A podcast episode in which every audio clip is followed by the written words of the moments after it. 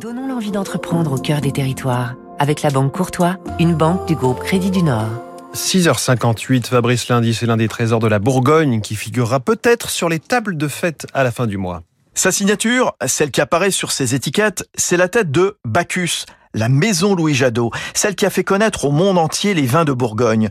Louis-Henri Denis Jadot, exactement, qui en 1826 achète sa première parcelle, celle du Beaune premier cru Clos des Ursules. Aujourd'hui, Louis Jadot, ce sont 200 hectares en Bourgogne, deux tiers de rouge, un tiers de blanc et plus de 8 millions de bouteilles chaque année. Des trésors qui reprennent les grandes appellations de la région. Pomard, Alox-Corton, Nuit Saint-Georges, Clos Vougeot Grand Cru, Chambol-Musigny. J'arrête là. Une histoire de famille depuis le début. Jadot, Coff, Gaget. Plusieurs générations se sont succédées à la tête de l'entreprise familiale avec l'envie de toujours mieux faire.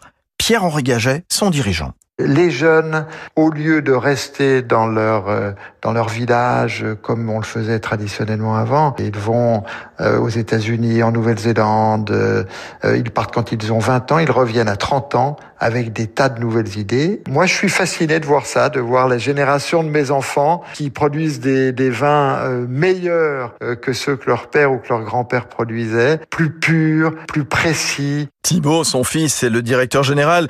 Et s'il part des États-Unis, c'est parce que Louis Jadot a acquis dans l'Oregon Résonance Vineyard, un domaine de 7 hectares. Le Bourguignon aussi dans son escarcelle le Château des Jacques dans le Beaujolais et le domaine Ferret à Fuissay. C'était Territoire d'excellence.